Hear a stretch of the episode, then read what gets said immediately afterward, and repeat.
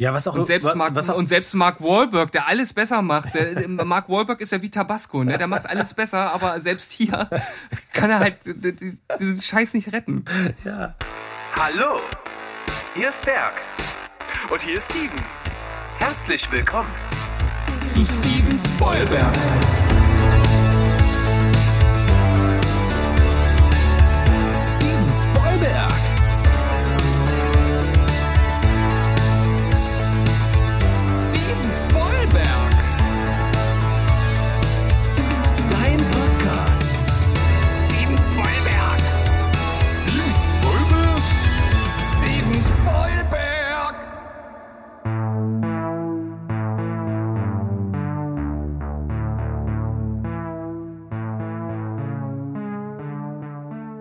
Herzlich willkommen, ihr lieben Leute da draußen. Wir sind wieder zurück. Steven Spoilberg ist wieder am Start. Wir hatten eine wirklich, wirklich lange Sommerpause. Wir haben die auch richtig genossen.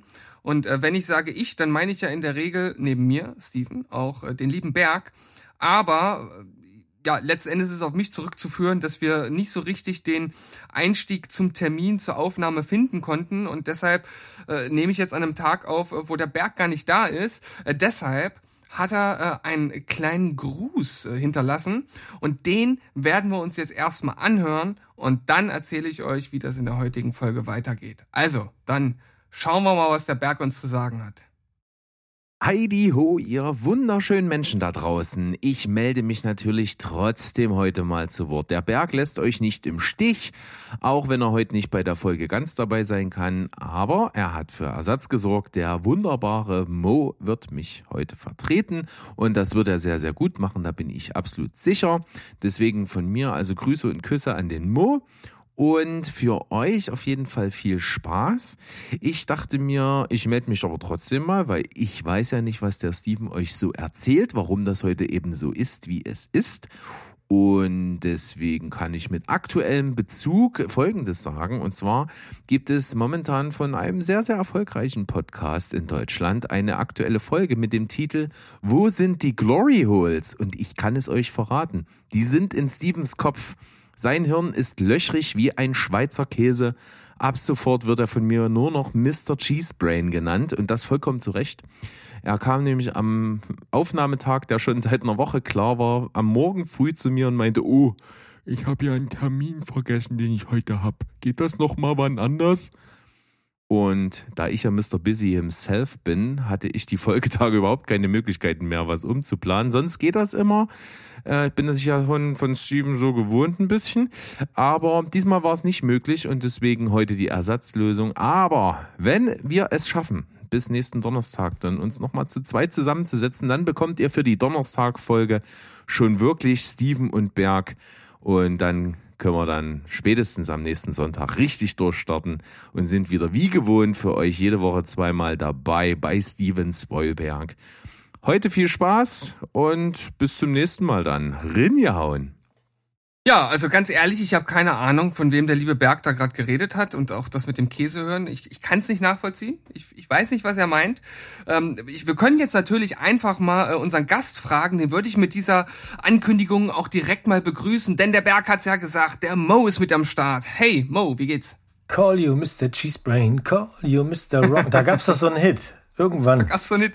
Ja, ja. Ich glaube, ich glaub, du, bringst äh, das, du bringst das ein bisschen mit den Wörtern durcheinander, aber so, so grundsätzlich klang das nicht schlecht. ja, ich habe ja, ich habe ja die Schuld schon auf mich genommen, ist ja gut. Ich habe es ein bisschen äh, vermasselt. Äh, der Termin, der stand halt schon ein bisschen länger. Ich habe nicht eingetragen und äh, ja, ich nehme das auf mich. Aber äh, wir haben ja eine gute Lösung gefunden und von daher ist das alles äh, halb so wild, würde ich sagen. Ja, so komme ich auch mal wieder dazu, hier vors Mikro zu hüpfen. Nach auch einer längeren Abstinenz meinerseits ist das sehr schön. Ich mache das mal ganz gerne. Was du nicht so gerne machst, und da sind wir schon wieder bei unseren tollen Überleitungen, die wir, äh, die bestimmt der ein oder andere von euch äh, schon schmerzlich vermisst hat. Äh, was du nicht so toll findest, ist ja das Darstellerkarussell. Allseits bekannt. Ähm, deshalb habe ich mir ein, ein gänzlich neues Spiel überlegt, beziehungsweise ist das, äh, dockt das so ein bisschen an das ähm, Ursprungs, äh, ich weiß gar nicht mehr, wir, hatten Berg das genannt, sein ähm, wo er sozusagen den, den Plot eines, eines Films so ein bisschen verschroben in einem Satz äh, erklärt hat. Und ich habe letztens ein äh, Spiel gesehen, ich glaube, das war bei, bei Jimmy Kimmel äh, in der Late Night Show. Ähm, da hat er praktisch dieses Prinzip übertragen nur auf den Titel des Films. Das mhm. heißt, es geht jetzt nicht äh, um, um den reinen Inhalt, sondern wirklich nur, dass man einen Filmtitel hat und den dann entsprechend etwas anders ausdrückt, etwas anders formuliert und daraus dann schließen muss, um welchen Film es sich handelt. Oha. Und das habe ich für dich jetzt vorbereitet, lieber Mo. Wie klingt das für dich? Alleine, dass du was vorbereitet hast und ich nicht einfach nur der Depp vom Dienst bin hier, der rangerufen wurde, von der Currybude abgezogen, ist schon ziemlich gut. Also ich hoffe mal, dass ich jetzt nicht richtig abkack. Ich bin auch wirklich gespannt, weil ich kann überhaupt nicht einschätzen, ob die Sachen jetzt zu einfach oder zu schwer sein werden. Das ist jetzt sozusagen der erste Feldversuch. Und äh, ich würde sagen, wir starten einfach. Bist du bereit für deine erste Aufgabe? Ja, schieß raus. Edelstahlrohstoff verarbeitet zu einem Schutzkleidungsstück. Die eiserne Jungfrau? Ach nee, muss ja ein Filmtitel sein, ne? ein, ein Filmtitel, genau. Also ähm, okay, das ja. ist jetzt nicht sozusagen eins zu eins übersetzt. Äh, das ist jetzt nicht so, dass sozusagen jedes Wort für ein Wort äh, ne, steht, was auch in dem Filmtitel äh, vorkommt, sondern es ist einfach eine andere Art der Formulierung. Edelstahl, Rohstoff, verarbeitet zu einem Kleidungsstück. Ich glaube, äh, ich muss dir hier einen kleinen Tipp geben, weil mir fällt jetzt auf, wenn ich jetzt nur Edelstahl sage, ich glaube, das ist äh, sagen wir mal edler Rohstoff, sonst wirst du vielleicht in die Irre verleitet. Ja, das ist besser. Edler Rohstoff verarbeitet zu einem Schutzkleidungsstück. Nee, ich glaube, ich muss den ersten einfach mal hören, um zu sehen, ähm, wie schief dein Brain ist. Okay, es ist ein Film, den du und auch Berg, äh, wie auch der Sandro, äh, sehr, sehr gut äh, fanden. Ich fand ihn nicht so toll, äh, und zwar der goldene Handschuh. Ah. Ah. Alles klar, okay, ja, ja, die macht Sinn. Aber, oh ja, da, da, ich krieg gerade richtig Angst. Ich glaube, dafür ist mein Brain zu lazy. Meine Güte. Okay. Ja, ja ich, ich habe halt äh, dann auch beim Formulieren überlegt, sage ich jetzt Schutzkleidungsstück oder sage ich äh, Klei äh, Kleidungsstück für die Hand, dann ist es schon wieder zu eindeutig. Weißt du, so waren meine mhm. Überlegungen und mhm. das konnte ich noch nicht einschätzen, deswegen. Mhm. Aber ich bin deutlich älter als du, also denk da bitte dran, ja. das, also äh, Shish, papatastisch und äh, ähnliche Ausdrücke werden nicht vorkommen, keine Angst. Okay. Ja, habe ich ja beide noch nicht gehört. Mann. Ja, da gab's doch jetzt diesen äh, schon fast legendären äh, äh, Clip von der Tagesschau-Sprecherin, die die zehn ähm, Jugendwörter, die zur Auswahl stehen für dieses Jahr, ähm, äh, vorgelesen hat. Und da war äh, Shish und Papatastisch äh, mit dabei. Das war sehr äh, äh, ja, Okay. Was ist, denn, was ist denn Shish? Nur damit ich hier nicht dumm rausgehe, sondern sagen kann, am Ende wieder was gelernt. Äh, ganz ehrlich, so richtig hundertprozentig weiß ich auch nicht. Ich äh, schätze das so ein, wie so, so Shish ist so, ich glaube, sowas wie cool. Ah, okay. weiß es auch nicht genau. Das ist ja voll Shish. Äh, ich, könnte, ich könnte da aber auch völlig daneben liegen, weil ich selbst, glaube ich, noch nie in einem Kontext selbst gehört habe und natürlich auch nicht benutzt habe. Also ich bin auch eher schon das werde ich nachher ähm. auch wieder vergessen haben, deswegen benutzen werde ich es auch nicht. Nee, nee, nee. Alles klar. Willst du das nächste Rätsel haben? Hau raus. Ein Ort jenseits einer bestimmten Sauerstoff produzierenden Pflanzenart. ich gebe dir noch einen kleinen Tipp da, äh, äh, dazu. Der ähm, Originaltitel ist auf Englisch. Ja, Place Beyond the Pines. Yes! Ja, okay. Sehr gut. Ja. Hatte ich sofort im Kopf. Ähm, aber dann der, der Hinweis, dass es dann auch Englisch sein darf, hat es einfacher gemacht. Danke. Okay, gut. Äh, ich glaube, dass das nächste ist auch relativ einfach. Ich, ich setze dich direkt ein bisschen unter Druck, aber ich glaube wirklich, dass du das auch schnell hinbekommst. Äh, schwebende Wattebauschis und runde Esskugeln. What? Schwebende Wattebauschis und runde Esskugeln. das ist auch ein Filmtitel. Ähm, das ist auch ein Film. Schweb, ja. Also runde Esskugeln sind ja, keine Ahnung, Kaugummis oder sowas. Aber, aber Drops. Ne, siehst du, du, ja. Kack auf den Druck, mein Freund. Super. Jetzt versage ich hier. Ähm, warte, ich pass auf. Äh, ich, ich bin da ja flexibel. Ich baue äh, noch ein Wort ein, das äh, habe ich sozusagen auch aus dem Originaltitel ähm, ähm, ausgelassen. Und zwar ähm, schwebende Wattebauschieß mit das ist fast so einfach. Also ich mach's einfach mit, mit, Allein. mit Blick auf runde mit, mit Blick auf runde Esskugeln. Ja, nö. Okay, okay, no, noch ein Tipp, es ist ein Animationsfilm. Schwebende Waschebau, Waschebau schießt mit Blick auf runde S. Ähm. Ah, ist das der. Wie- ich komme nicht auf den Namen. Ist das. der- Es gibt zwei Teile, kann das sein? Es gibt zwei Teile mittlerweile, ja. Ja, ähm. Der mit den Hamburgern, ne? Wo das Essen vom Himmel fällt. Genau. Äh, warte, warte, warte. Nee, ich komme nicht drauf. Aber ich, den mochte ich. Die, ich mochte die. Ich, äh, den zweiten habe ich, glaube ich, gar nicht gesehen, den ersten fand ich auch sehr unterhaltsam. Ähm, wolkig mit Gen- Aussicht auf ja, Fleischbällchen. Genau, Wolk, ja, ja, ja. Mochte ich sehr gerne, weil gerade im ersten gibt's diese tolle Szene, wo ähm, der, der, der kleine Affe hat ja so ein Gerät, das seine Gedanken in Sprache übersetzt. Ja. Und das sorgt so nebenbei, wenn man mal drauf achtet, für die besten Witze im ganzen Film. Also da gibt's diese Stelle, wo, die, wo er diese Reporterin das erste Mal sieht und dann sind die auf, ich glaube, die fahren in seinem ja, Fahrstuhl kann man das ja nicht nennen, nach unten. Und dann stehen die nebeneinander und sie hat das Mikrofon und er leckt dran und dann hörst du halt immer Lick, Lick, Lick. nee, die fand ich wirklich gut. Ja, diese kleinen Gags äh, in den Animationsfilmen, die finde ich teilweise halt auch besser als so diese, dieser Brechstangenhumor, der oft drin ist. Ne? Also von Ja. daher. Ja, ja, nee, bin ich ganz bei schön. dir. Äh, Einen habe ich noch. Hau raus. Keines dieser Tiere macht Geräusche. Eines dieser Tiere macht Geräusche. Hm. Hm, Nee, nee, nee. Irgendwas mit Sound am Ende, aber. Ein Klassiker.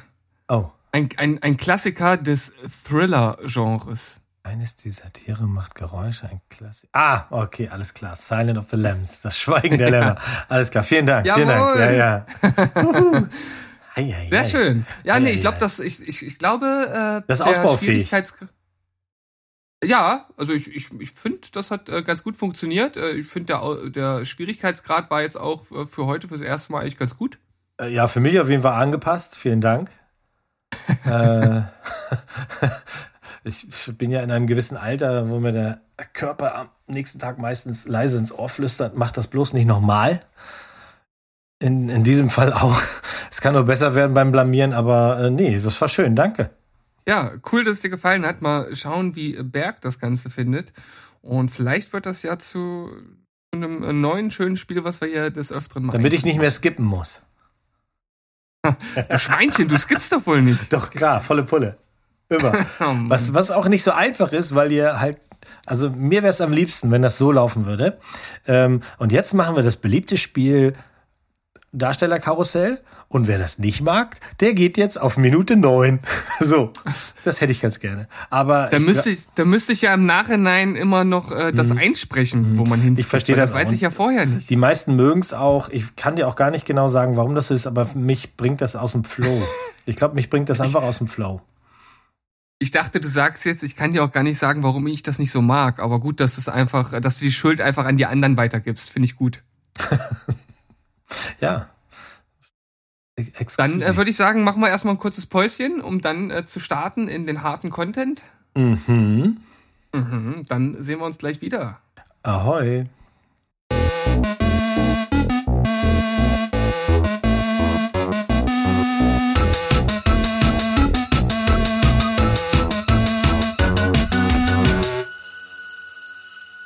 So, da sind wir zurück aus der Pause. Äh, Ich hoffe, ihr habt euch noch mal ein kleines Erfrischungsgetränk geholt, denn jetzt geht's wieder richtig ab hier.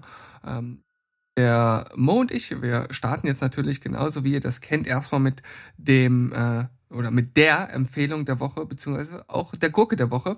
Und ich bin jetzt wirklich gespannt, was der Mo für mich und für euch dabei hat. Was hast du?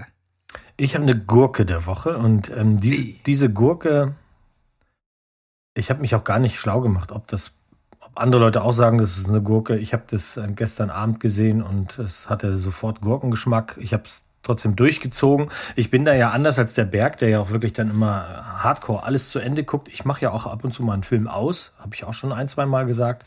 Aber ich bin dran geblieben, weil die Grundprämisse eigentlich eine ganz spannende ist, basiert auf einem äh, auf einer Graphic Novel und das hätte was werden können, aber irgendwie ist es das nicht geworden.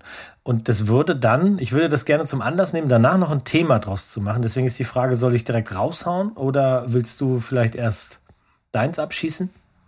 Äh, bei mir ist das tatsächlich ähnlich. Äh, ich habe äh, bei meiner Empfehlung, die ich gleich geben werde, auch so eine Idee, wie wir dann noch ein bisschen äh, diskutieren könnten, Ja, dann. weil ich auch schon weiß, weil ich auch schon weiß, wie du den Film findest. Von daher kannst du jetzt erstmal mit deinem starten, den nennen, dann nenne ich meinen und dann knüpfen wir bei dir noch mal an, dass wir es nicht so zerreißen. Okay, also meine Gurke der Woche ist der neue Film von M. Night Shyamalan.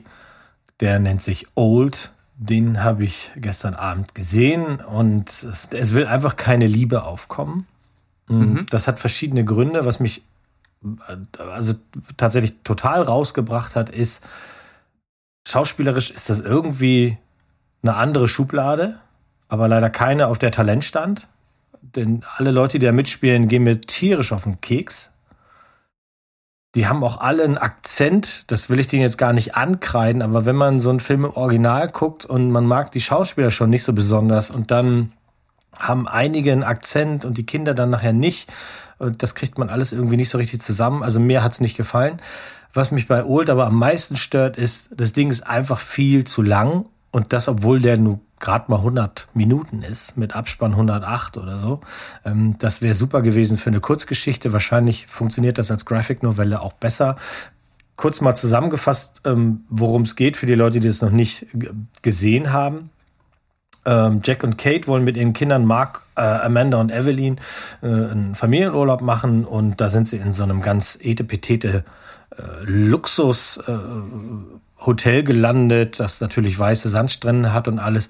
Und irgendwann kommt halt der Leiter dieses Hotels auf sie zu und sagt, für die Gäste, die ich wirklich richtig lieb hab, gibt's hier nochmal den super Special-Tipp. Es gibt hier einen Strand, eine Ecke, die kennt außer uns keiner. Und da gibt es Sachen zu sehen, die gibt es sonst nicht. Und ähm, ich finde euch so super. Also kommt doch nach vorne, da steht ein Bus, steigt da ein, fahrt dahin. Und das macht damit so ein, zwei Paaren, so dass sie dann an diesen tatsächlich menschenleeren Strandbereich kommen, der um, umgeben ist von einer ganz großen äh, Steinformation, glasklares Wasser natürlich, so wie man das mag und alle kommen an und finden es erstmal super, sind ein bisschen angepisst, weil so ganz alleine sind sie dann doch nicht, weil im Bus sind halt eben noch andere Leute, was sich später auch erklärt. Und kaum kommen sie an diesem Strand an, geht's eigentlich schon direkt los mit einer Anomalie, die ja, eigentlich ist sie kein Spoiler, weil man sieht sie im Trailer. Irgendwas stimmt da mit dem Verlauf der Zeit nicht. Man altert an diesem Strand. Und das ist im Grunde die Prämisse. Was machst du, wenn du, wenn du in, an einem Ort dich befindest, an dem du einfach, an dem die Zeit nicht mehr funktioniert, wie du es gewohnt bist? Wir haben hier alte Charaktere, wir haben hier eben Kinder, bei denen man die Veränderung am deutlichsten sieht. Wir haben äh, ähm, Leute im ja, mittleren Elternalter, sage ich mal. Wir haben eine Leiche, die auftaucht und wir haben am Ende natürlich den unvermeidlichen M. Night Shyamalan Twist. Ja, natürlich. Ja, und der ist okay. Ich habe jetzt nicht da gesessen und gemacht, sondern ich habe gemacht, ja, das finde ich gut. Gerade, ja, nö, finde ich gut. Und dann kam aber noch was, die letzten vier Minuten, die haben den Twist wieder total zermatscht. Mhm. Also nicht der Twist im Twist, also das gibt's ja auch manchmal, dass du auf den Twist denkst und jetzt weiß ich alles und dann kommt Mhm. noch einer um die Ecke, sondern hier ist es halt eher, das ist der Twist und jetzt bringen wir das Ganze noch zu einem Ende, auf das ich super gerne verzichtet hätte. Äh, Viel näher Mhm. kann ich darauf nicht eingehen, aber das ist halt, ja. Das ist ein Film, den wollte ich tatsächlich sehr gerne äh, sogar im Kino schauen, weil ich die Prämisse halt auch äh, super interessant finde und äh, ich immer noch darauf warte, dass äh, Shyamalan irgendwie mal wieder an seine alten Twistwunder äh, anknüpfen kann.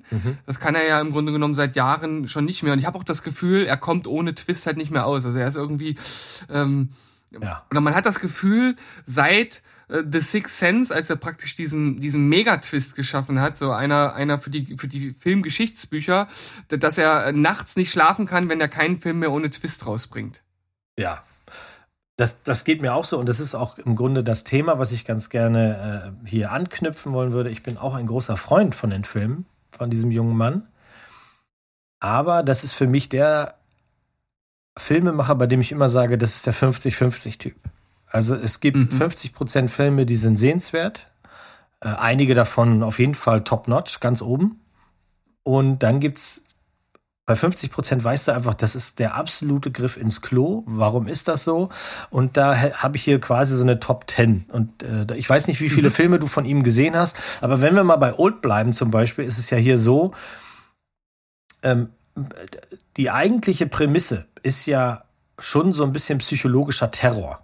Also du, du bist da an diesem Sandstrand, äh, du bist im Urlaub und dein Leben soll eigentlich schön sein, auch wenn du privat Probleme hast, was die Charaktere da auch irgendwie alle mitbringen im, im Sand Strandbeutel. Aber statt dann einfach in dieses Konzept einzutauchen, ist das hier so eine Parade von überstürzten Aktionen, die zum Teil erklärt werden, zum Teil nicht. Und die dann halt von diesem Ensemble, was ich da sehe, einfach absolut gestelzt, tonal verwirrend und, und äh, äh, einfach nicht schön. Das ist keine Geschichte, die hier erzählt wird, sondern irgendwie ist das eine Aneinanderreihung von Dingen, die passieren, weil wir jetzt ja wissen, worum es geht. Bis zum mhm. Ende hin. Und ähm, das hat mir überhaupt keine Angst gemacht und das hat mich halt überhaupt nicht nachdenken lassen. Und es hat mich auch vor allem so zurückgelassen, dass ich gesagt habe, ja, habe ich jetzt gesehen, habe ich verstanden. Das wird einer von denen wieder sein, ähm, die ich mir kein weiteres Mal angucke, weil der Twist wird nicht besser. Anders als zum Beispiel, du hast ihn ja schon genannt, ähm, The Sixth Sense ist ein Film, den ich trotz und wegen des Twists, den ich kenne, immer wieder mal gucken kann weil der halt aber auch super gut geschauspielert ist. Und selbst wenn du weißt, worum es geht, ähm, du dann eben nach diesen Dingen suchst. Weißt du, wann, mhm. wann habe ich denn nicht mitbekommen, dass mir das eigentlich hätte klar sein müssen? Ne, später war, früher, damals war das ja so, dass ganz viele gesagt haben, ich habe das doch gleich gewusst. So, und wo ich dann immer sage, nee, wusstest du nicht. Du bist halt ein, du, du bist ein Nappel, du willst dir angeben, aber dann sag mir doch die Stelle, wo du das wusstest. Äh, ähm, ja. ja. Und ich will auch hier nicht den Twist verraten, obwohl der Film sehr, sehr alt ist. Ähm, ihr seid spoilerfrei, das bleiben wir hier auch. Aber es ist halt so, dass du den auch gucken kannst, wenn dir jemand verraten hat, ähm, worum es geht. Das macht überhaupt nichts, weil das so nahtlos aneinander übergeht und so gut geschauspielert ist. Mit einem Bruce Willis, der also alleine dafür ähm, immer geliebt wird von mir. Mhm. Das ging einfach nicht besser. Und Old ist halt, so wie du es schon gesagt hast, die Stärke ist raus, der Drop ist gelutscht. Ja. Du hast Old jetzt noch nicht gesehen, aber wir, nee. wir, haben beide jetzt schon gesagt, dass Six Sense wahrscheinlich die Nummer eins sein wird. Also bei mir ist es das. Von seinen Filmen ja. ist es, Six Sense ist nicht zu schlagen, wie ich finde. Ja. Nicht nur, weil es halt damals absolut neu war und dieses Ding mit dem Twist halt eben äh, so rumkam, sondern einfach, weil der auch einfach spannend gemacht ist. Da ist jede Sequenz ist irgendwie, macht dir Gänsehaut, wie der Junge mit seiner Mutter redet oder halt eben auch nicht redet, wie sie da einfach nur sitzen zusammen und ähm, ja, ging, geht, glaube ich, nicht besser. Also da bin ich ganz bei dir. Für, für mich wird das wahrscheinlich auch immer sein bester Film bleiben. Den wird er nicht toppen können. Also. Ja. Was ist denn dein, äh, also siehst du das ähnlich wie ich, dass ähm, Shyamalan so ein, also wir sind jetzt mal ganz freundlich und sagen weiterhin 50-50 ist, aber wenn er weitermacht, so wie mit Old, dann wird das langsam so ein 70-30-Ding. Äh, ich, ich finde tatsächlich, dass er sehr viel mehr schlechtere Filme als gute gemacht hat. Ah ja, okay. Wobei sich das, also es ist ein bisschen, ähm, also man muss sich vorstellen, wenn man so einen Graph hat, so ganz links ist praktisch direkt mit The Sixth Sense äh, äh der Höhepunkt erreicht. Mhm. Dann geht es so stetig bergab. Es da gibt es so eine Phase, wo meiner Meinung nach wirklich fast nur Schrott kam und dann ging es so langsam wieder hoch. Und jetzt so in den letzten Jahren hat er dann auch schon mal wieder ganz gute Filme dabei gehabt. Mhm. Aber ähm, ja, vielleicht könnte man das äh, letzten Endes auf 50-50, wenn man so alles so zusammennimmt, könnte man das irgendwie so, so hindeichseln. Aber wenn ich nur so an Filme wie After Earth denke oder The Happening, pff, meine Güte. Ja, also bei mir ist ganz klar, The, The Happening auf der Liste, die das ist, also ich, ich sage jetzt mal, wir machen nur eine Top 10, dann ist das die 10 das, der schlechteste. Und da habe ich ja. After Earth noch gar nicht bedacht, weil After Earth, der ist so blöd und der ist so dumm und der ist so schlimm, der gehört auf keine Liste, weil eine Liste ja auch einige Leute dazu verführt, da gehörst du ja auch zu, ja. den dann erst recht zu gucken. Und das möchte ich nicht. Also ich möchte nicht, dass irgendwer gesagt hat, der Mo hat mal After Earth, das sagt mir ja nicht, und da macht ja äh, William Schmidt mit, den gucke ich. Nee, nee, nee, nee, nee. Den guckt ihr nicht, weil der ist total scheiße. Der ist wirklich, wirklich ein Klo von Film. Und bei The Happening ist das so, wusste ich auch nicht. Also, als ich den damals gesehen habe im Kino, wusste ich auch nicht genau, was willst du von mir? Das ist wahrscheinlich der, einer der bizarrsten Big-Budget-Filme äh, mit, mit äh, äh, wirklich guten Schauspielern und mit der dümmsten Prämisse ever, die auch wahrscheinlich gut gewesen wäre in einem 30-minütigen Kurzfilm, der, der einfach, weißt du, dann, dann hätte es vielleicht diesen, diesen Knalleffekt gehabt. Das Grauen wäre dir klar geworden, wie, wie unabdingbar das ist, dass wir dann wahrscheinlich alle draufgehen, weil wenn wir draußen in der Natur nicht mehr sicher sein können, wo denn dann? Ja. Stattdessen ist das einfach ein Film, der ist viel zu lang. Die Leute fahren im Auto durch die Gegend, dann dieses Teambuilding, das ist so ähnlich wie, wie, wie, wie keine Ahnung, naja, wie in vielen anderen Filmen, dass sich auch noch Grüppchen bilden, die dann meinen, sie müssten zusammenbleiben, um dann stärker zu äh, erscheinen.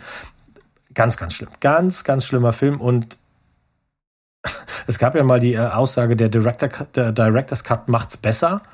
Aber äh, dem ist natürlich nicht hm. so.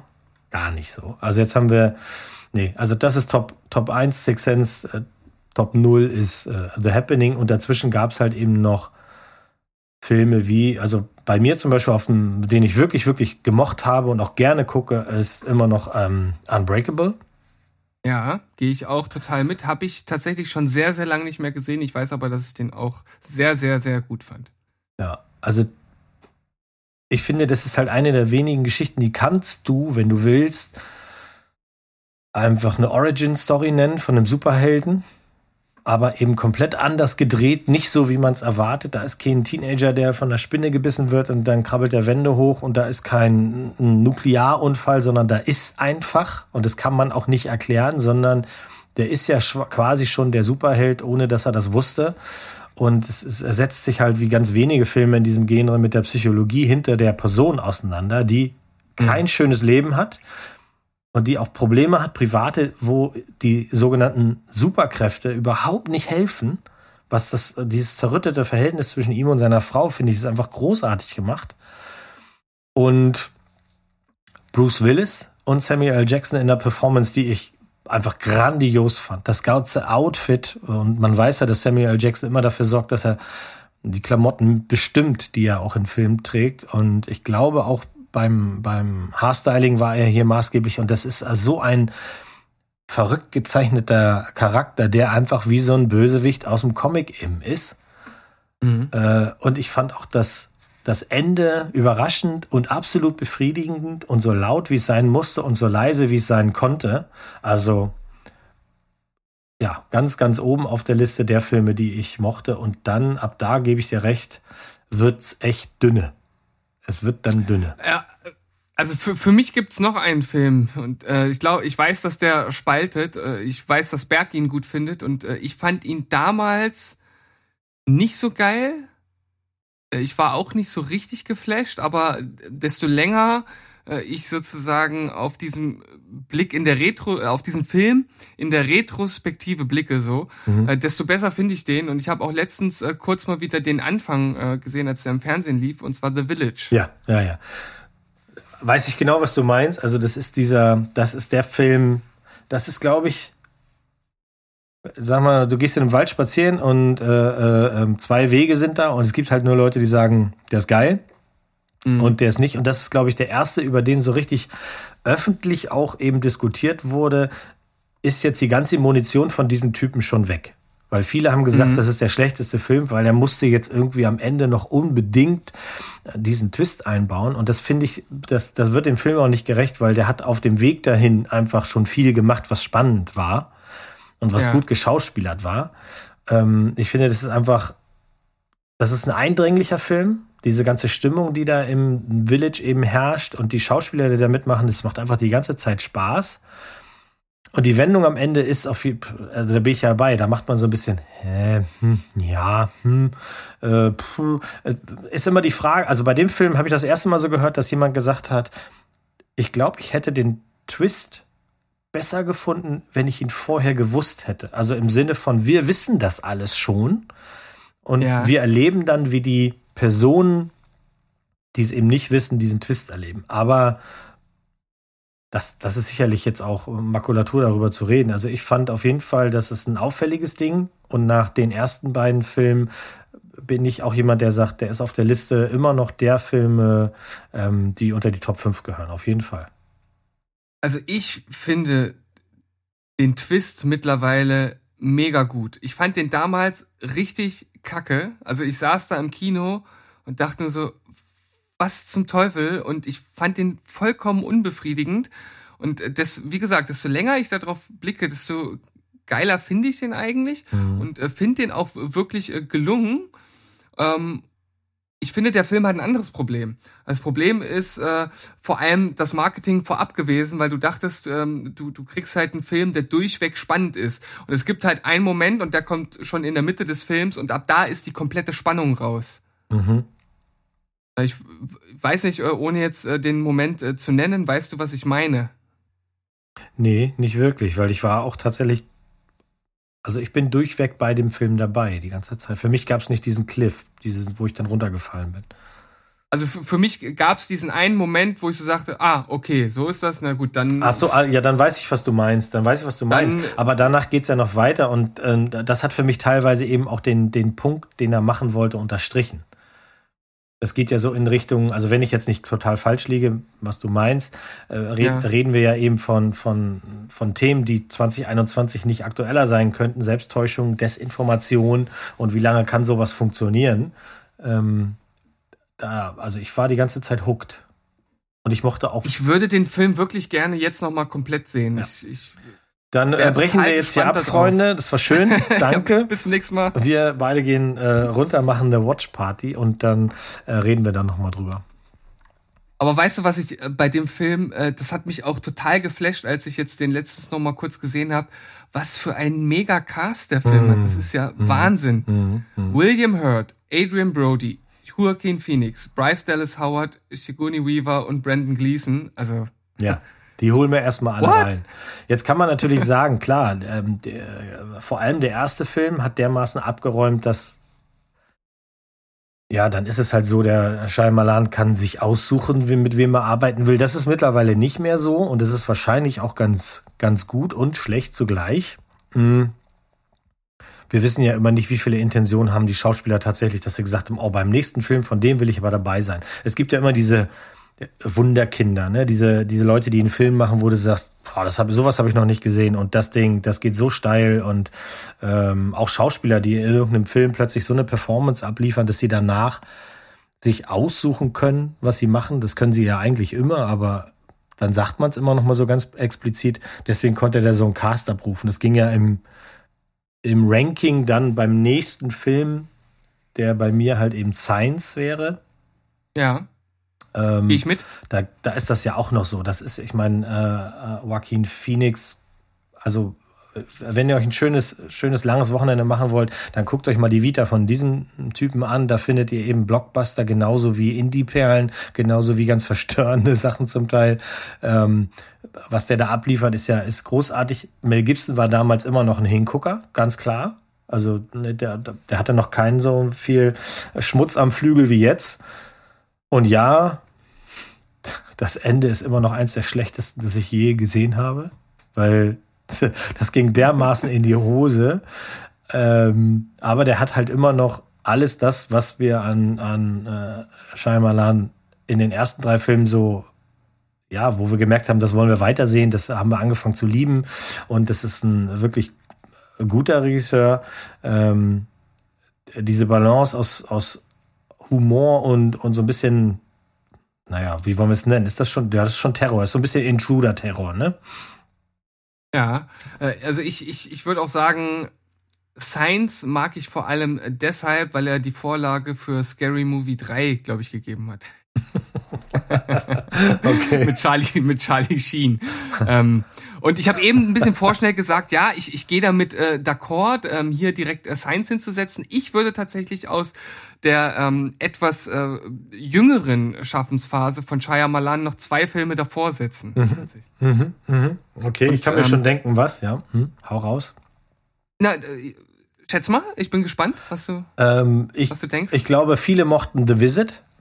ja, genau. Ähm, das kann ich auch gut nachvollziehen, weil The, Visit ist irgendwie so ein bisschen der, der Indie-Film, den er vielleicht hätte machen sollen.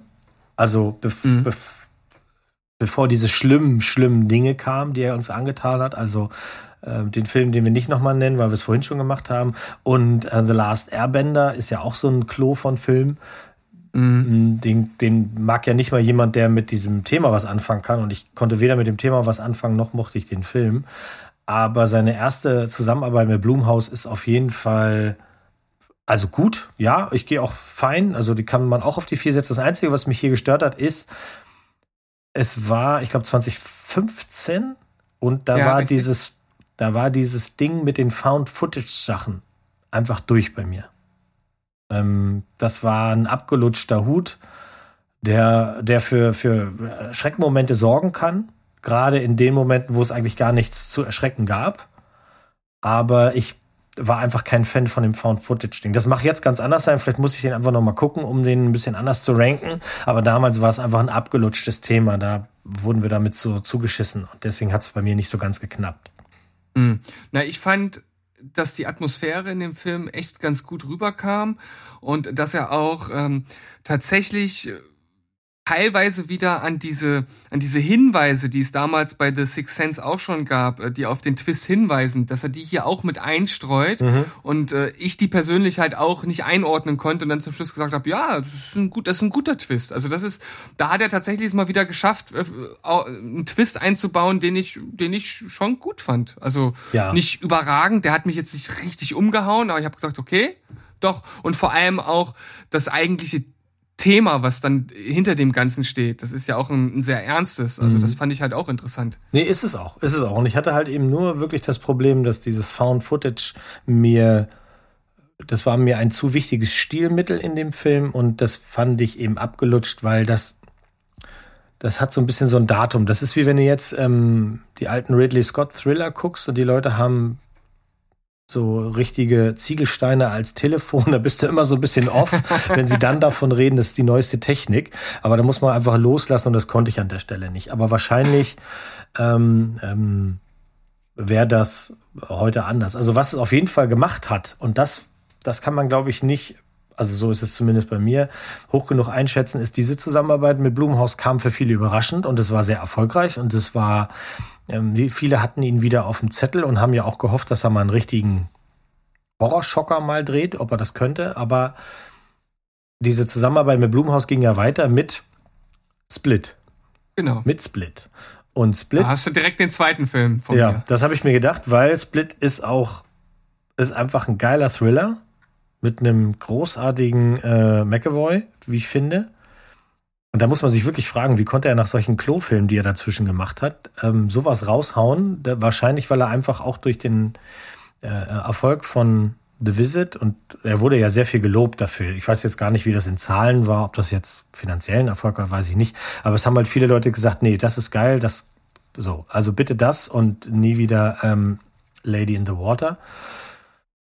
Äh, das ist auch so einer, der ganz nach unten gehört. Aber hier Split fand ich, fand ich wirklich gut. Ich mochte das ganze Genre. Das ist eigentlich ist das ein Thriller, der gar keine Connection zu den anderen Filmen gebraucht hätte und der für mich am Ende auch nicht diesen diesen diesen Twist gebraucht hätte, weil der einfach vorher schon so gut gespielt wurde. Natürlich nicht zuletzt von ähm, Anna Taylor Joy, ne?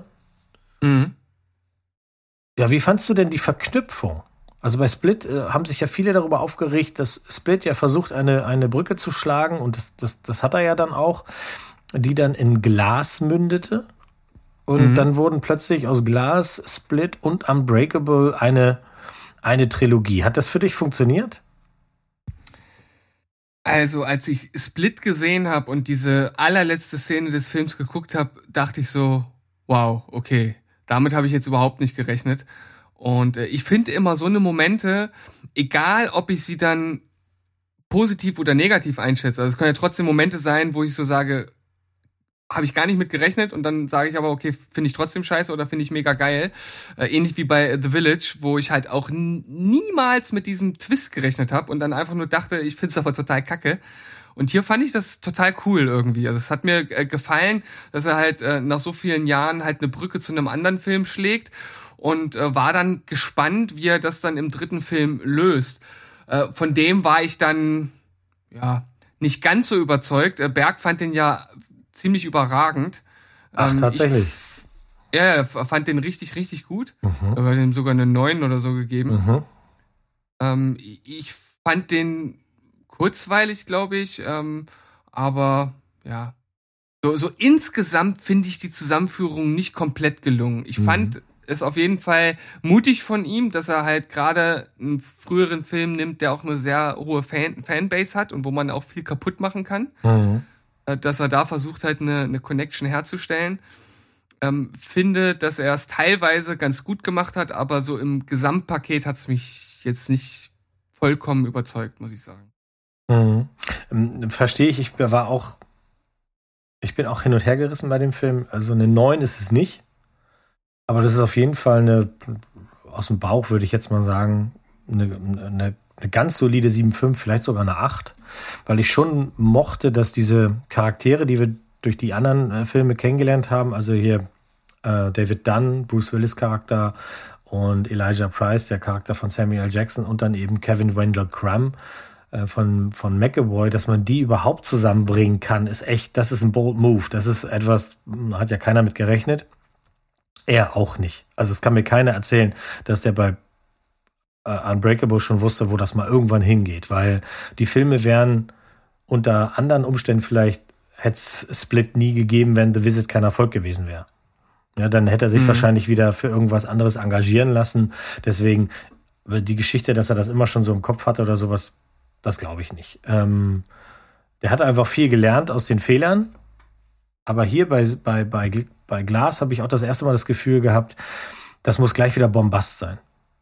Weil Unbreakable, auch The Visit und Split, obwohl Split schon mehr Geld gekostet hat, die haben einen gewissen Touch von, hier ist kein Bombast drinne. Und bei Glass hat man sofort das Gefühl, oh, das läuft auf ein großes Bombast-Finale à la Marvel und jetzt trete ich euch in Arsch äh, hinaus. Und da hatte ich ein bisschen Angst vor und es war auch nicht ganz unbegründet, weil am Ende ist es tatsächlich so, dass er sich da vielleicht so ein bisschen verhebt. Aber immer noch auf der positiven Seite. Anders als die anderen genannten Filme und über Lady in the Water rede ich nicht mehr. Den habe ich tatsächlich gar nicht gesehen. Da traue ich mich auch nicht ran. Nee, muss, musste auch nicht. Also obwohl, hm, obwohl äh, ein Film, in dem äh, Paul Giamatti drin ist, ist jetzt generell erstmal nicht schlecht. Das kann man einfach so sagen, der macht keine schlechten Filme. Ähm, aber die Filme, in denen da drin sind, sind halt meistens dann, also weißt du, nur weil er alleine da drin ist, dann muss man ihn schon lieben. Das ist so ähnlich wie man, keine Ahnung, man, es gibt ja viele, die gucken Nick, äh, Nick Cage-Filme einfach nur, weil Nick Cage dabei ist. Alles andere ist denen egal, die machen sich auch gar nicht schlau, die gucken das und sagen dann hinterher, oh, guck mal, das war aber ein Klo. Ähm, und bei, bei, bei Lady in the Water habe ich wirklich gedacht, dieses Mystische und dieses ähm, Märchenhafte, was er da erzählen will, das könnte richtig, richtig funktionieren. Das könnte wirklich ein modernes Märchen werden, weil ja auch die Charakter, die in diesem Mietshaus da alle wohnen, die sind ja alle, das sind ja alles Märchenfiguren. Das, ne, dieser Typ mit diesem mit diesem Ich, ich, weiß, ich weiß überhaupt gar nicht, worum es geht in dem Film. Ah, ja, okay. Also was ich ganz witzig fand, da muss ich schon herzhaft lachen aus einem ganz anderen Grund. In dem in dem Mietsblock, in dem die, die, die das Ganze spielt, äh, ist tatsächlich ein Mitbewohner, der hat einen übertriebenen, ich glaube, rechten Arm, mit dem er auch immer nur trainiert. Der linke nicht, der rechte ja. Das hat mich an ein altes äh, äh, Comic von Brösel erinnert. Man erkennt die Opel äh, äh, Opel Kadettfahrer an dem rechten Arm, weil man irgendwie da hat dann mal einen extra Hebel, um die um die Scheinwerfer hochzufahren. Da musste ich dann schon sehr lachen. Ansonsten ist das wirklich, ja, also ich würde schon sagen, die Vita von Shyamalan voll zu machen, ist, kann man machen. Ist, ist jetzt nicht schlimm.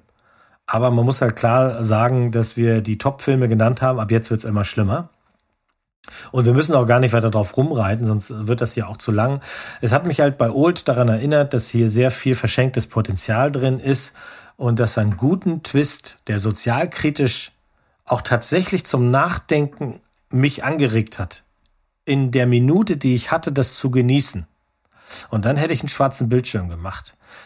Ähm, das hätte ich gut gefunden, weil das wäre, das wäre, da könnte man, hätte man kontrovers drüber diskutieren können, tatsächlich. Und dann Mhm. kommt halt das Ende und das ist alles klar, das hast du jetzt gemacht, weil die Leute immer nach äh, äh, vollständiger Klärung, nach Happy End kann man das nicht nennen, aber es gibt halt diesen Drang, dass man vielen Leuten am Ende noch irgendwie, äh, man muss die, die, die Hose noch zumachen, damit der Schniepi nicht rausguckt. Und ich hätte es besser gefunden, wenn er rausgeguckt hätte. nicht, dass das irgendwas Ja, mit dem Film zu tun hätte.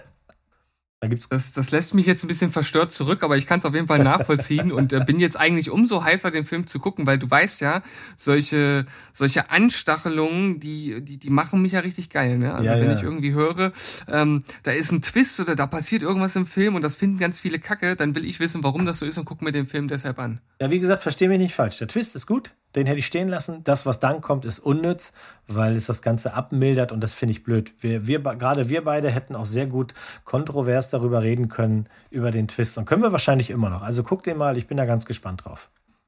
Willst du noch mal zusammenfassen, wie deine Reihenfolge aussieht? Ähm, ähm, habt, ihr das, habt ihr das jetzt einfach nicht mitgeschrieben oder was?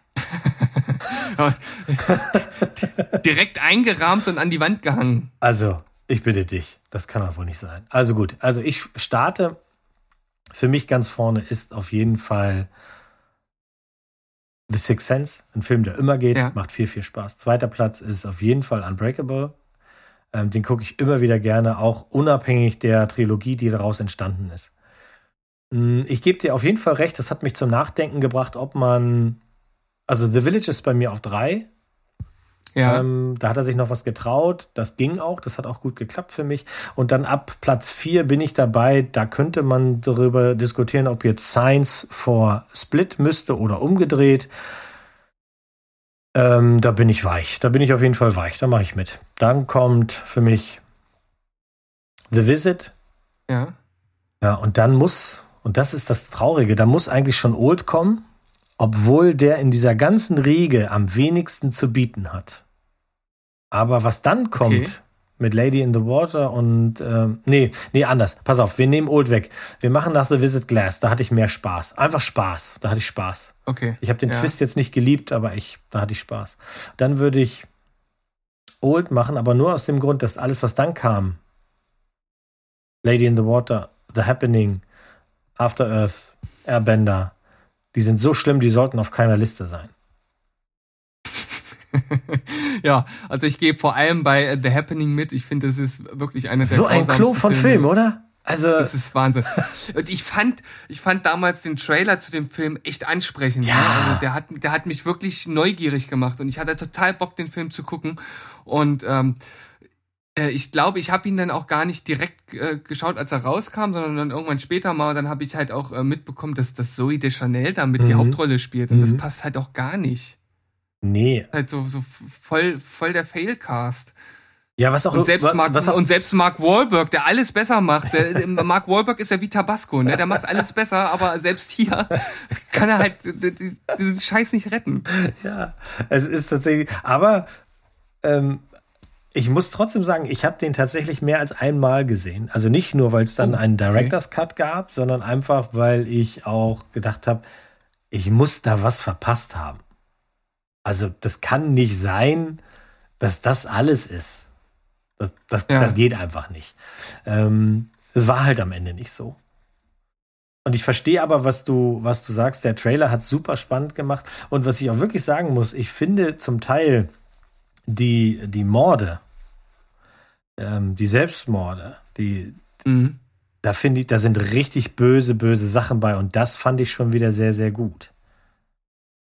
Aber die Reaktion darauf und der Twist ist einfach, ähm, ja, nee. nee. Ganz ehrlich, ich kann mich noch nicht mal mehr an den Twist erinnern. Ich weiß, ich weiß gar nicht mehr, was, was, was da zum Schluss passiert dann ist. Ich habe so viel von dem Musst du Film den vergessen. einfach noch mal gucken.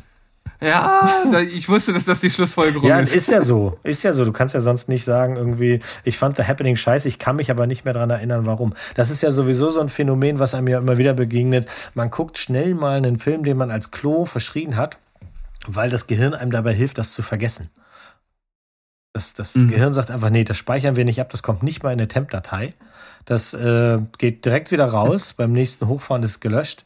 Aber ähm, ja, und dann findet man sich plötzlich wieder und guckt einen Film, wo man sagt, Mann, das ist richtig, das ist eine richtige Gurke. Wie ist das denn passiert, dass ich den hier nochmal gucke? Zwei Stunden meines Lebens weggeworfen. La La Land all over again. Du, du bist kein Fan von La La Land? Nein. Nein, ich habe den noch noch nicht geschaut und äh, Berg äh, liebt den Ich weiß. Film ja, ne? Und ich und ich glaube, allein deshalb schaue ich ihn nicht. Ich habe auch ich habe auch einfach überhaupt keine Lust, den zu schauen. Das ist äh, Ja. nichts an diesem Film interessiert mich. Ja, ja, gibt's ja. Also ähm, geht, geht mir bei äh, den momentan angepriesenen Blockbustern so.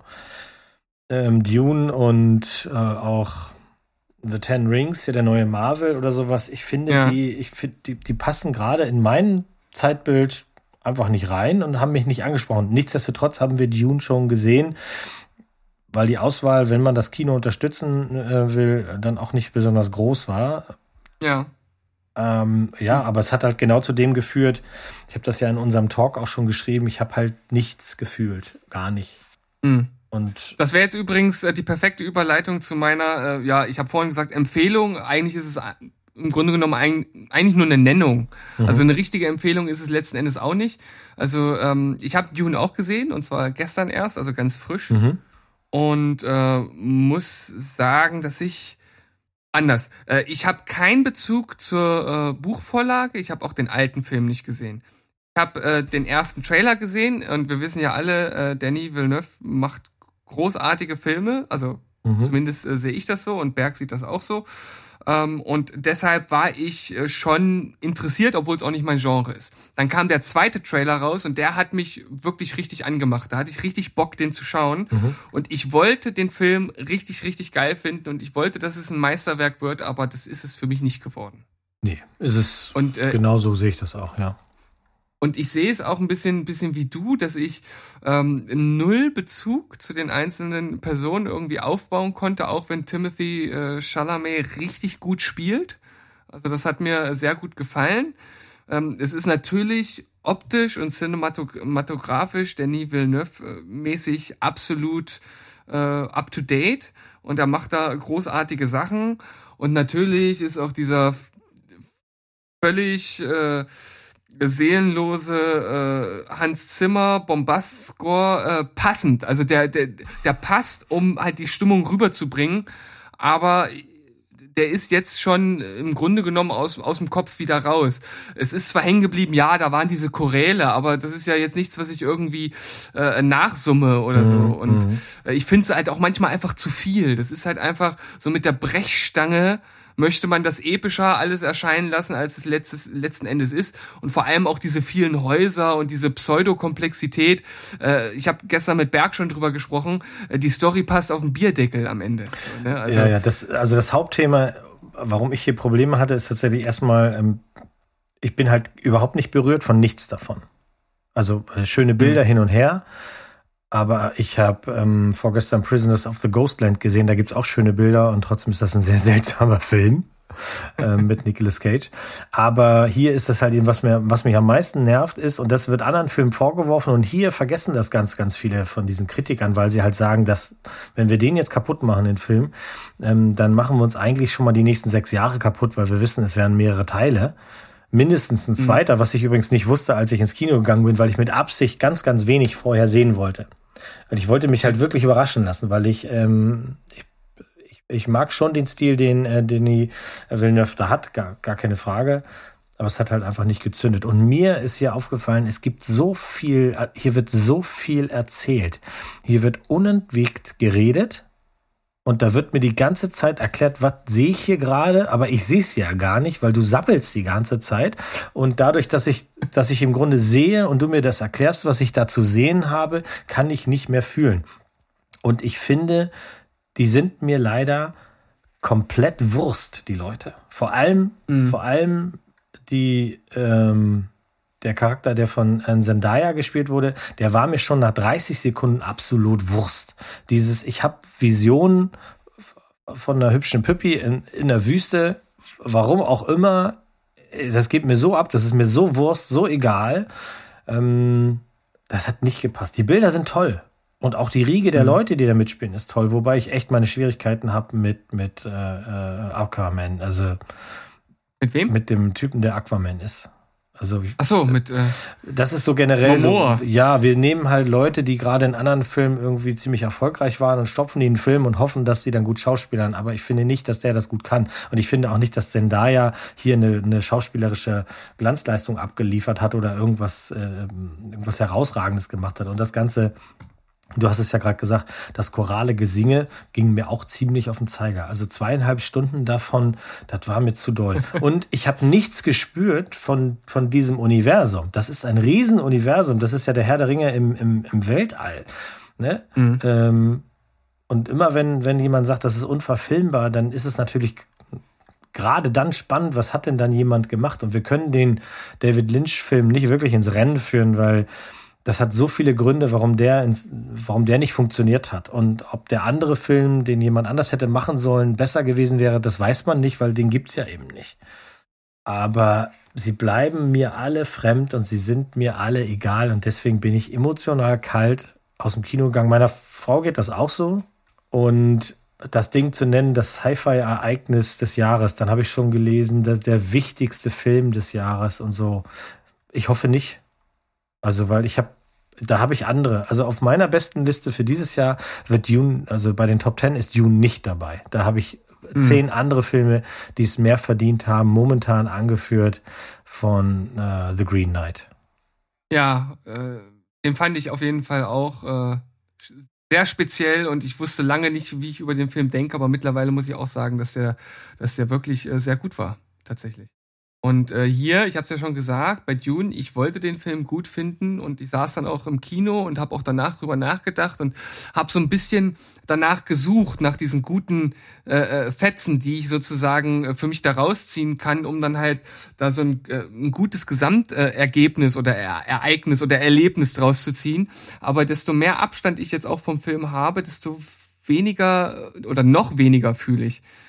Ich muss sagen, lässt mich doch ein bisschen bisschen sehr enttäuscht zurück, so letzten Endes. Also gestern dachte ich noch, ich gebe ihm eine 7,5. Dann dachte ich äh, schon direkt danach, ah, eigentlich ist das zu viel. Sieben reicht aus. Und jetzt muss ich sagen, dass vielleicht sogar sieben ein bisschen zu viel ist. Weil du hast, du hast auch einen Punkt angesprochen und der wird auch von, von vielen und jetzt, wenn ich so drüber nachdenke, auch zu Recht kritisiert. Der Film will so riesig und episch sein, ähm, aber letzten Endes fühlt er sich nicht riesig und episch an. Die Bilder sind riesig und episch, aber die Welt so an sich ähm, nicht. Ich finde zum Beispiel, oder das war so mein Empfinden gestern im Kino, ich fand die letzten 15 Minuten sozusagen diese End Endszene, der, der Übergang von, von dem Hauptdarsteller, ich habe jetzt den Namen gar nicht, äh, Paul heißt er, ne? Mhm. sein, sein Übergang und wie das dort inszeniert wurde, das fand ich eigentlich ganz geil. Das hat mich irgendwie mitgenommen und auch ein bisschen gepackt. Aber im Nachhinein denke ich so, Alter, die haben da einfach äh, so zwischen zwei Felsen sich auf die Fresse gehauen und das ist halt im Grunde genommen auch so, so äh, wird ja dem Ganzen irgendwie nicht so richtig gerecht. Nee. Weißt du? Ja, ja. Also das, das, das ist doch nicht episch. Nee, Ähm, was, wa- was episch war, so dieser, dieser Angriff, der so dann im, im letzten Drittel des, des Films, der wurde schon mit viel Explosion und Tamtam inszeniert. Mhm. Aber so der letzte Kick fehlte auch für mich da, tatsächlich. Ja, vielleicht ist das so am Ende. Mh, oftmals sind ja die Origin-Filme die nicht so guten. Also auch Mhm. bei, bei, bei einem ganzen Marvel und anderen Superhelden-Universen und so.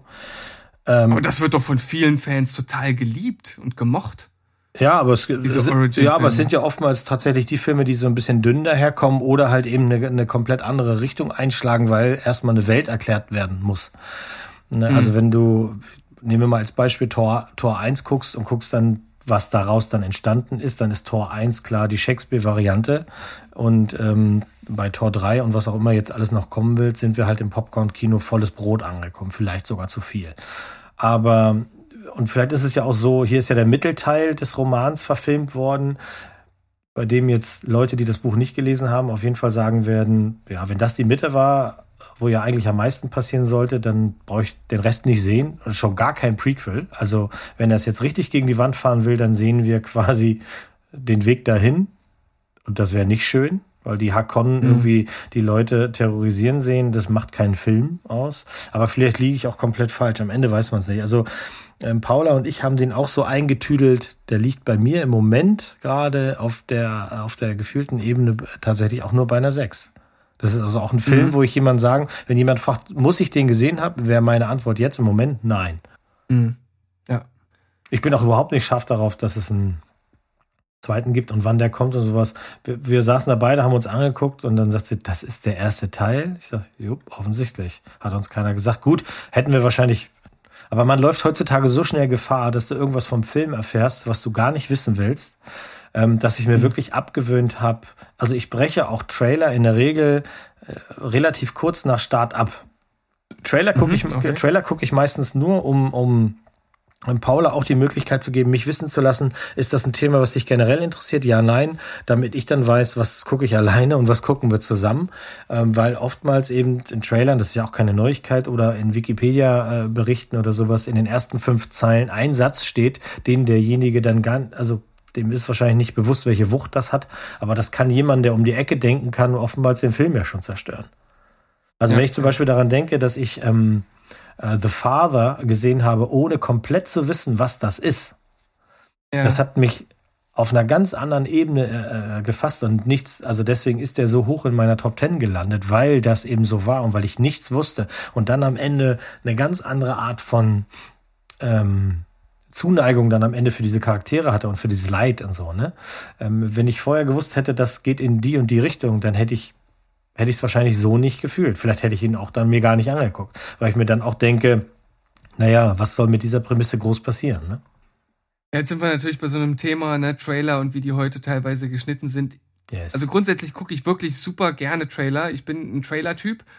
Aber äh, es gibt manche, die wirklich äh, grenzwertig sind, weil sie zu viel verraten. Und es gibt welche, die sogar den Twist eines Films verraten, wo der Twist essentiell ist. Also ich weiß, dass wir dass ich, dass ich damals äh, mit Berg zusammen in der Sneak Preview The Gift geschaut habe. Kennst du den? Da muss ich mal. Das ist, ähm, äh, ich, ich weiß gerade nicht, wie der Schauspieler heißt. Aber ähm, da geht's halt darum, dass irgendwie ein Ehepaar irgendwo hinzieht und dass dann der Nachbar dann irgendwie sich so aufdränglich ist und dann ähm, äh, nee, wird das immer nicht. mehr und so. Kenne ich nicht. Der US-amerikanischer Psychothriller von 2015?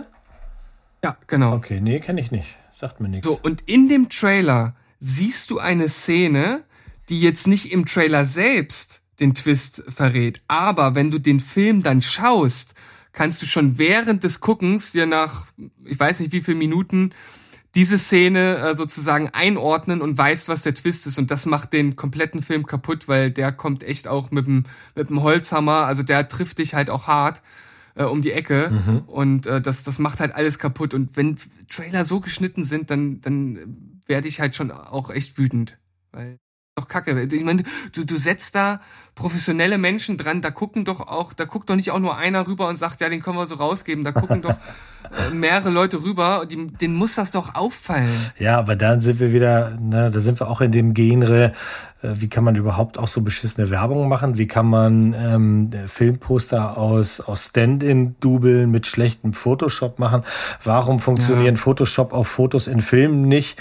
Und warum sind manche Indie-Filme ähm, so geil? Weil die halt eben genau auf solche Sachen scheißen können, aber leider kriegen wir die so selten zu sehen. Eigentlich ja.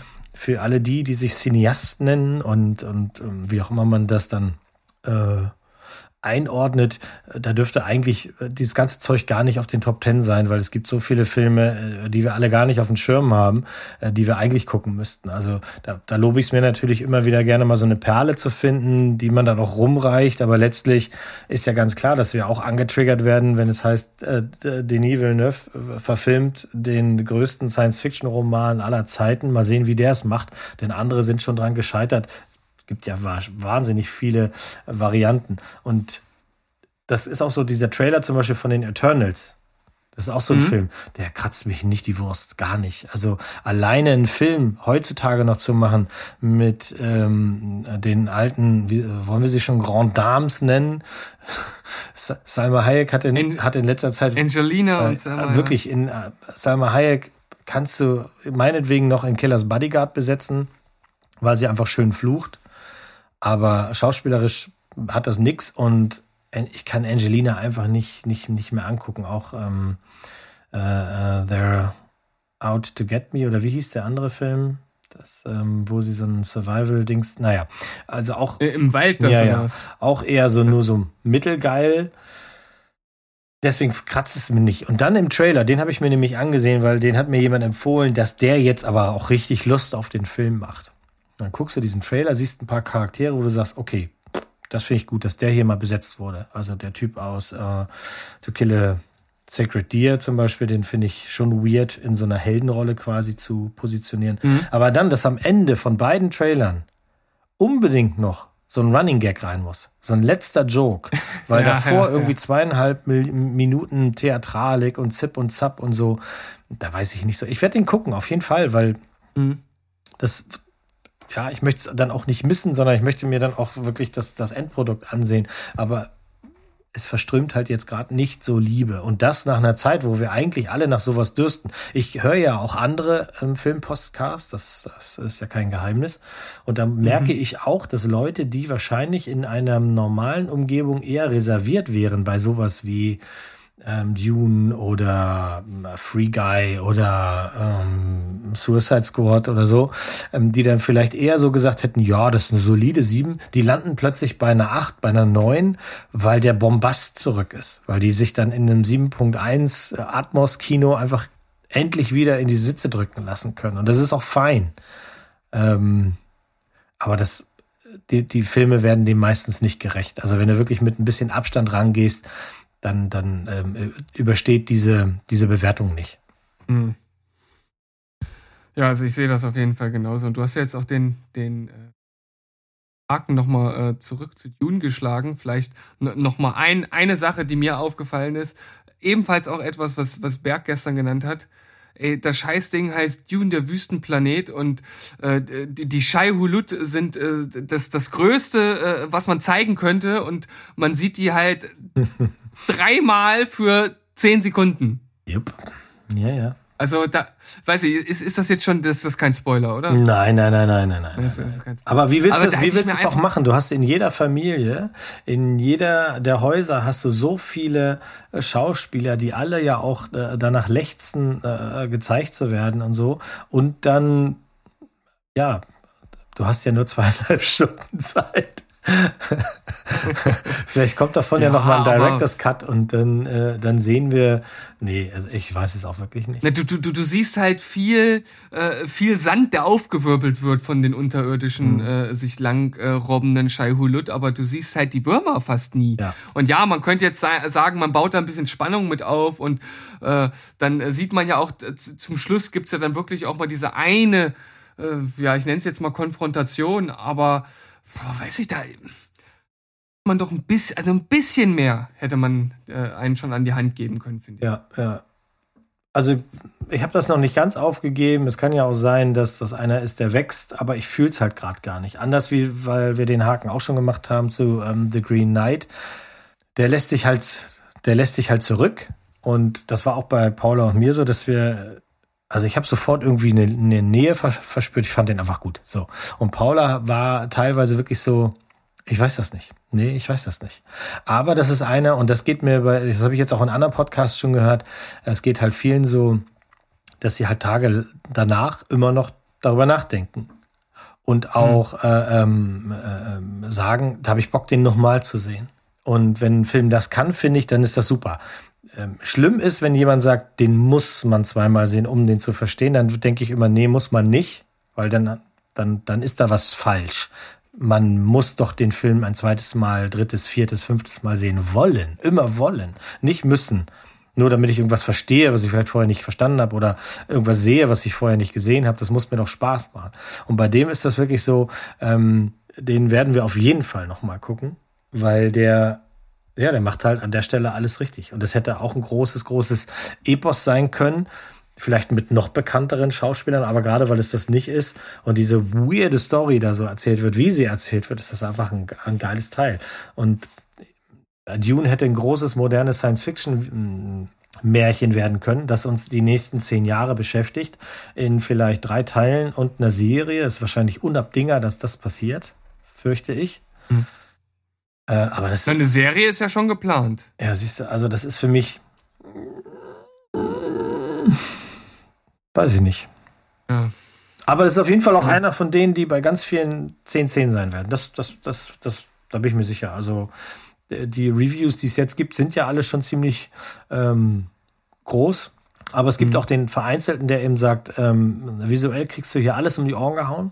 Super. Aber emotional ist das, ist das eben nicht. Und da bin ich auch.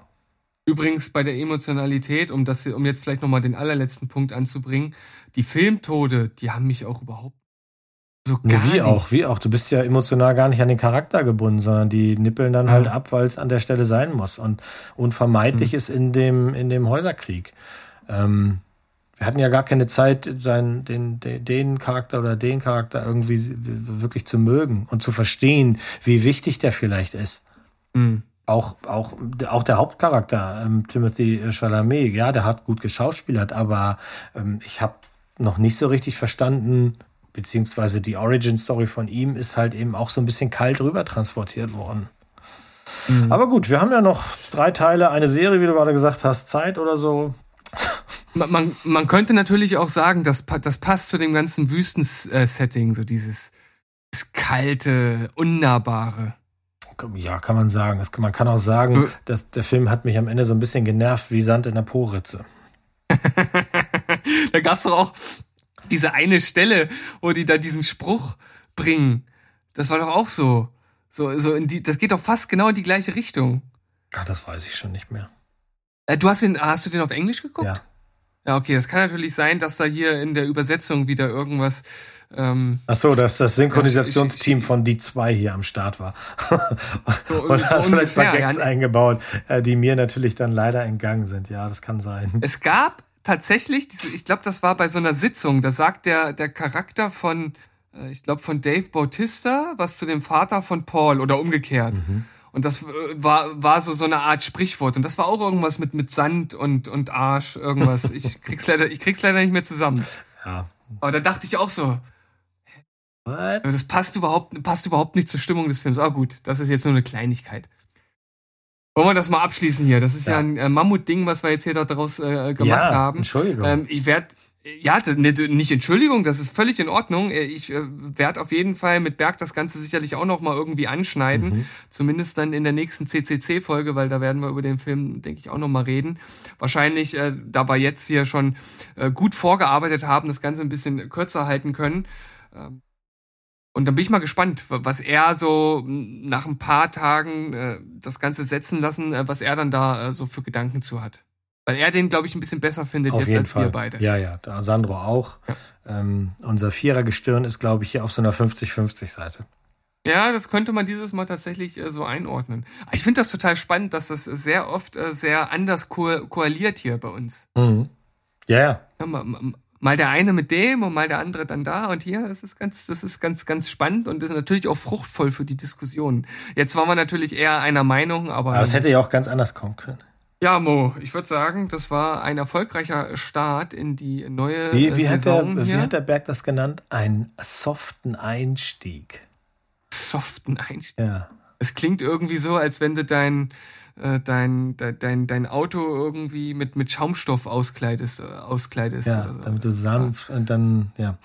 Sanft Na, ich, ich hoffe mal, dass das ein, der, der softe Einstieg war, der es allen jetzt ermöglicht zu sagen, ähm, Steven Spoilmo reicht für heute. Nächste Woche ist der Berg wieder am Start und dann läuft alles in geordneten Bahnen und irgendwann machen wir nochmal ein schönes Quatschberg zu viert und da sabbeln wir nur dünnes Zeug. Oder vielleicht machen wir tatsächlich mal unseren äh, kulinarischen Podcast, Steven, denn da haben wir auch einiges zu bieten. Da haben wir auf jeden Fall einiges in petto. Vor allem wir beide, die ja so ein bisschen außerhalb der gängiger Linien und Richtlinien oder Denkweisen ähm, unsere Gedanken schweifen lassen. Da können wir vielleicht äh, den einen oder anderen Tipp mitgeben. Muss man machen, Mo. Ja. Das ist ein guter Hinweis. Ja, machen wir. Machen wir. Schön. Ich äh, freue mich auf jeden Fall, dass du jetzt hier sein konntest und äh, ja sozusagen diese Verschiebung um eine Woche damit verhindern konntest und wir endlich wieder an den Start gehen konnten. Ja, ich denke, das ist auch, viele das ist auch wichtig. Es gibt nicht viele Podcasts, die sich eine so lange Pause gegönnt haben. Das ist schon so ein bisschen, ähm, naja, ihr habt euch da auf so ein Podest gestellt, jetzt müsst ihr abliefern, ne? Jetzt müsst ihr richtig raushauen. Das ne? stimmt. Äh, du sprichst da was an, die Pause war echt lang. Ähm, ich hätte auch nicht gedacht, dass, dass wir das jetzt so lange durchziehen. Angestoßen war das Ganze ja vom Berg, muss ja jetzt mal, also ne, ich Du, das ist auch alles Schuld fein. Also ich denke ja, dass eine gute Pause wohlgesetzt und sowas sorgt einfach dafür, dass eure Akkus aufgeladen werden. Ihr habt wieder ganz andere äh, Sachen gemacht, ihr könntet runterkommen. Das geht uns allen ja so. Also ich mache auch gerade eine Pause von allen anderen Podcasts, um einfach wieder den Spaß daran zu entwickeln. Und dann kümmert man sich eben um andere Themen. Du hast ein, ein, äh, ein Cleansing gemacht, ein digitales Cleansing, das ist bestimmt auch toll gelaufen. Jetzt kam deine Krankheit noch dazu, ist nicht so super, aber äh, am Ende kommt ihr wahrscheinlich jetzt auf 1000 Prozent und alle Leute werden sagen, what? Die sind ja noch geiler. Wo ist das Merch? Ja, also ich würde sagen, dein äh, Wort in Peschis Ohren. Äh, anders, äh, kann, anders kann ich das jetzt hier nicht auf, auf ein Podest stellen und äh, hoffen, dass euch das gefallen hat, was wir hier heute äh, ja, abgeliefert haben. Ein bisschen andere Sonntagsfolge. Äh, sehr viel, ich sag mal so, äh, cineastische Philosophie dabei gewesen, so wie man so an einige äh, Sachen rangeht und wie wir das so einschätzen und äh, ja, wenn euch das gefallen hat und äh, ihr auch vielleicht direkt mit uns zum Beispiel über Dune oder über äh, M. Night Shyamalan Ding Dong äh, sprechen wollt, dann äh, kommt doch auf unseren Discord-Server. Den Link dazu findet ihr auf unserer Homepage stevenspoilberg.de und dann sehen wir uns zur nächsten Folge. Da werden Berg und ich euch auf jeden Fall etwas voll quatschen. Wir machen den äh, besagten oder besprochenen soften Einstieg mit einer Quatschberg-Folge. Wir haben viel zu erzählen, viel erlebt und dann sehen wir uns äh, demnächst wieder. Ja, danke, lieber Mo. Wollen wir uns verabschieden mit Tschüss, ciao und goodbye. Bleibt spoilerfrei, ihr Hasen. Tschüssikowski.